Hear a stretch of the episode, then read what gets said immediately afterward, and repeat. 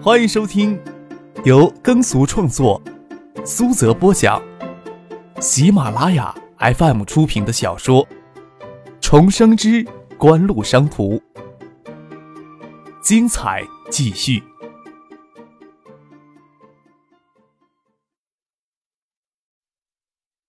第一百七十三集。张可跟许思、许巍、陈飞荣到前面跟许洪博他们会合。前面的宅子改造的也相当有特色。陈吉道有些犹豫了，要是他选来做餐馆的宅子也这么改造的话，只怕会是海州市里最有格调的私人菜馆了。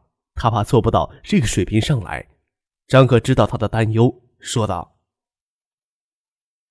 去北京玩的时候，想要住那些舒坦，想吃舒坦的。”不是那些摩天高楼里边，而是四合院胡同里。北京胡同旮旯里边私房菜馆非常有特色，很多高鼻子蓝眼睛的外国人就喜欢往里边钻。食材都不会有多么的高级，而是各项都有手特别的手艺。餐馆的规模也都不大，都容不下上百号人开席。可是每天排队订桌的人都有好几百号呢。还说就没有特色鲜明的私房菜馆？我觉得这儿可以搞一家。这是张克今天晚上第一次说出肯定的话。周父说道：“搞宴请的话，才会选择西城饭店，要摆场面。两三个小朋友小酌，谁会往西城饭店跑呀？要真按这么准备的话，我看行。”周父看了改造之后的宅子，心里也有强烈的念头：这里一时半会儿拆不了。要是整条丹景巷都这么改造的话，要拆掉，那简直是暴殄天物了。单井巷说长不长，南北通向有四百多米，巷子两侧都是一些比较大的宅子。换在解放前，这里都是富贵人家住的宅子。海州市历史有些名气的人，很多出身都在这里。但是整条巷子四五十栋宅子，按这个标准来改造的话，少说也得七八千万呀。张克想起上海的新天地来，丹景巷完全可以借鉴新天地的模式，而且规模少得多。不到一个亿的盘子，能拿出三千万就可以完全的操作了。只是等市里的政策转变之后，才可以拿到台面上来操作。只要单景巷运作成功，整个沙田东片区域就能保存下来。不仅可以吸取其他的投资，市财政也可以补贴一部分的资金。当然，这天晚上的话题不会扯这么远，只怕不会太高吧？张克用了一句疑问句给徐洪博暗示。高不了，高了的话也租不出去啊。徐洪博接过张克的话，投资这里的家伙说前期要市场培育，这话说的好听，我们叫下套。等你们将私房菜馆做的风生水起，你们也不要指望房租会一直便宜下去。大家都觉得这里拆不了，想想一个人要没有一定的把握，也不可能费这么大的力气来改造旧宅子呀。市里没有改口，那是不假，但是平头老百姓又能知道什么内幕消息呢？所以眼见为实，实际见过了之后，心里就能明白了。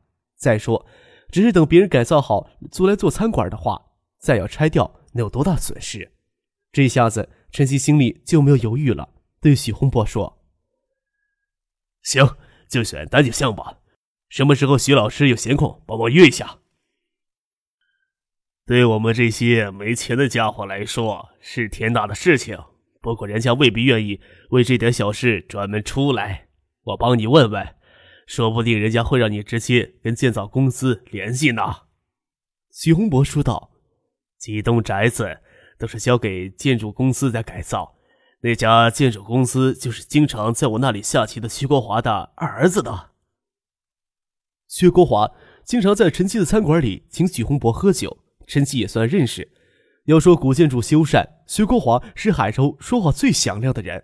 不过他的专长是修旧如旧，要筋骨结合的改造适合人居的住宅，还是徐国华的二儿子这几年积累相当多的经验。这里面的技术含量绝对不比建一栋摩天大楼要低多少。徐国华他二儿子建造公司原来只能做外地的市场，现在国内投资古宅的不多，活虽然不多。但是利润高。九五年，普通的瓦日工工资才二十出头，他手下的技术工匠日工资要六十甚至更高。张可想马上大规模的改造沙田建筑群也不可能，找不到那么多的熟练工人。旧宅子交到外行人手里，完全会给糟蹋掉。到巷子里，徐洪博将几栋有意张克买下来的宅子都指给陈奇他们看，都已经跟原来住户谈妥了。陈奇看中哪栋，哪栋就实施改造。市里没有对丹景巷进行市政改造，丹景巷的夹道还是坑坑洼洼的青石铺路，但是西侧原来的街市北段则是市里给福田大厦专门建的停车场。福田大厦还有围墙围起来，正加紧时间施工建设，但是北面有通道进来。等过几个月，福田大厦建成了，丹景巷西侧的环境会完全改变过来。这时候选址改造，刚好凑福田大厦落成的日子。即使做私房菜馆，就没有必要选巷子口热闹地方。具体选哪里，陈曦还要好好的琢磨琢磨。许巍说，他们三个女孩子要在后面的宅子里留宿一晚。张克对北京记忆深刻的宾馆有吕松园宾馆、古伦和敬公主府邸改造的和敬府宾馆，这些都可以借鉴来发掘沙田古建筑群的商业价值。等到七八年后再回头过来看看，这么做是非常有价值的。第二天就是回学校拿成绩单的日子，张可也打算到锦湖讨论并购新光厂的问题。正泰集团也会派人参加的。这次收购仅仅是新光厂的新厂，不包括旧厂改造和影视广场。锦湖这一边一个月前就正式通知正泰集团外聘进行财务资产审计的会计事务所，也是经过正泰集团同意的。张可晚上从沙田回到新景园。他爸告诉他，这次期末考试成绩不错，在班上还能排到前二十名。原来一中的校长马子善中午的时候已经将电话打到市政府去汇报成绩了。想必唐静、杜飞都享受了这个待遇。张克犹豫着，后天就要去香港了，能在除夕夜前赶回来就已经不错了。冬令营的事情要关心一下，新广场的并购似乎也不能放手不问。站起来看着窗外。晚清似乎端着杯子站在露台上，两栋小楼之间本来要植几排成年大树，保证各家的私密性。少了一些树也没有什么不好。张克朝晚清摇了摇手，隔得远看不见他脸上的表情，只看得见他做出打电话的手势。张克拿出手机挥了挥，晚清将杯子放在露台上，人进屋拿手机去了。你知道明天正太派谁过来？晚清在电话里问。谁过来还不是一样？正泰集团什么时候想着早通知我们一下？善梅过来，正泰集团也是临时决定他过来，他晚上才给我打电话。哦，张可倒有些吃惊，跟善梅是老相识了。早在海泰贸易组建之初，就是善梅代表正泰集团担任海泰贸易财务总监。然而正泰集团正式入股景湖，善梅却始终没有露面，大概是正泰集团。越来越担心善梅跟这边太熟悉的缘故。这时候让善梅过来，感情他们是想跟我们缓和一下关系啊。我也这么想。总之，善梅过来比其他人来要强。婉清倒也不掩饰对谢家其他人有些烦腻。既然善梅过来，那明天的会议我就不参加了，没有什么挑战性。我可是盼望着谢剑南过来的。张克无不惋惜的说道：“想必他们也很失望吧？原来想拿并购的进度来卡我们脖子的。”婉晴在电话里温婉的笑了笑：“爱达电子如日中天，正泰自然要收起咄咄逼人的锋芒。关于收购价，我想抬高一些，尽可能满足城南区提出的条件，大概会让谢家人大跌眼眶吧。不过他们也应该知道，我们跟他们始终不会站在。”同一条战线上呢？可以啊，婉晴答应道。只怕正太会闹意见。让他们闹吧。张可无所谓的说。我看啊，他们也不应该一直摆着那副咄咄逼人的嘴脸呀。婉晴在电话里轻声笑了起来，说道：“关于收购价的事情，二叔跟我通过两回电话。”明里暗里的意思是希望通过止疼他爷爷的影响压低并购价，在他看来，这是对我们三方都有利的事情。不要说抬高并购价了，只怕平价并购，他们大概都会很失望。失望啊！张克笑了笑，那就让他们失望吧。反正等并购价出来，要不是对方是城南区政府，我还担心正泰集团会告我们串谋搞利益输送呢。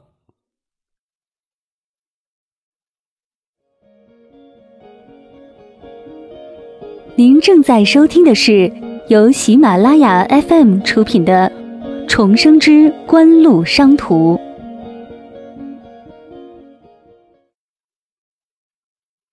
海域、越秀与正泰同为锦湖的大股东，海域与越秀联合起来抬高收价，貌似海域、越秀会跟着正泰一起多付出回收成本呢。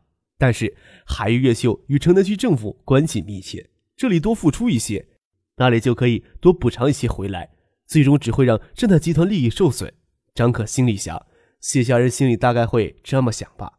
他们这么想也好，想当初咄咄逼人的插进来，就应该有此时的觉悟，说不定会暴跳如雷吧。张可不无恶意的想着，对婉清说：“明天晚上我来请善梅吃饭吧，白天去学校拿成绩单。你知道我考多少分了吧？”知道。你一回来就听说了。大清早，张可睡得正香，就给电话吵醒，让他很后悔没有把手机关掉。开灯才看五点不到，天都黑着。若没有紧急的事儿，你就等着好瞧吧。张可威胁杜飞：“哎呀，知道你昨天事儿多，就没有烦你。董丽莹，我们大兴拟了一个方案，要让你看一眼才好做决定。谁爱看谁看去。”张可哭笑不得，杜飞要真体贴他，那要等一个小时再打电话来。估计这小子都兴奋的睡不着了，才打电话来骚扰他。你是当天出来的，不等你来做决定。除了你跟唐静，谁知道是我掏钱呀？你别来烦我，我再睡两个小时起床，你也不要烦唐静去啊。他没有睡足，发脾气出来可是很吓人的。你找你李老师去吧。张可也不管杜飞在电话里嚷嚷，直接将手机按掉，继续睡起来。冬令营大致的方案赶了出来，全校近三千名的学生都组织参加冬令营，规模过于庞大，会造成许多安全上的隐患。折中的方案只有部分的学生费用全免，自愿报名参加的学生掏一部分的费用，爱达电子赞助一部分的费用，最终控制在三百人左右，比较现实一些。由于让各班的班主任。在班会上宣布这件事儿，所以要在此之前拿出确定的方案来。张可开车载着唐静到学校来，杜飞跟李志芳已经过来两个小时了，还有校团委的两名老师与学生会的几名学生。张可陪着唐静进来，头往里一伸，看见这么多人在李志芳的办公室里，陈飞荣也在里面，就把头缩了回来要走。张克，你也来帮着想想主意。李志芳喊住张克，张克一开始就出了主意，之后就是杜飞跟唐静在联系。至于爱达电子答应赞助并派人配合，学校方面都认为是唐静、杜飞通过唐学谦或者杜小山的影响力拉来的赞助。李志芳当然也只有这么想。张克舔着脸进去了，站在一旁听他们讨论，也不发表意见。不可否认，高中生已经很有想法了，反而成年之后，想象力会枯竭。学生会的干部之前都不知道有冬令营这回事儿，这时候倒是能想出很多主意出来。现在就是要把具体的时间与学生自己承担的费用确定下来，由各个班的班主任在班会课上通知学生，各年级会挑十名品学兼优、主要是成绩好的学生，费用全免，而且还会跟市福利院联系，邀请福利院的所有儿童一起参加，让这次冬令营更有公益色彩。这么一来。陈飞荣、周小璐都可以是免费参加冬令营的品学兼优的学生。不过想想陈飞荣家也不那么缺钱了，谁让他成绩好呢？冬令营开营日定在春节后的第六天，具体的事情包括活动的安排与旅行社、港务公司的联系，都可以在此之前的这段时间里安排。陈飞荣是学生会的成员，又住在市区，自然被选出来一起负责冬令营的活动策划。陈飞荣还推荐张克的。张可都有些不忍心拒绝陈飞荣的期待，反正他要去香港的事情，唐静也会跟陈飞荣说，便直接说道：“过年前我可能要去香港了，可能没有时间了。”倒是听到好几声嘘声，好像他这么说是故意显摆似的。陈飞荣倒是一愣，这事儿昨天吃饭的时候根本就没有听张克漏一点风声。许思明天也要去香港，张克要去香港，没可能不跟许思打招呼一声呀。他哪里知道，张克根本就是跟许思一起坐飞机去。张克将沃尔沃留给杜飞，他没有车不方便。张克让公司派了辆车送他、许思、陶行健、傅军到省城，乘飞机直达深圳，在深圳停留了一晚。盛清、梁军人在那里。张克实地看了一下他们在深圳做母盘的公司。二月十四日才到香港。孙继萌的生日是二月十六日，也就是腊月二十八。这时候国人通常不出远门，叶谢兵也老老实实的留在了省城。张克还以为他是唯一专程从内地赶来参加孙继萌生日宴会的人呢。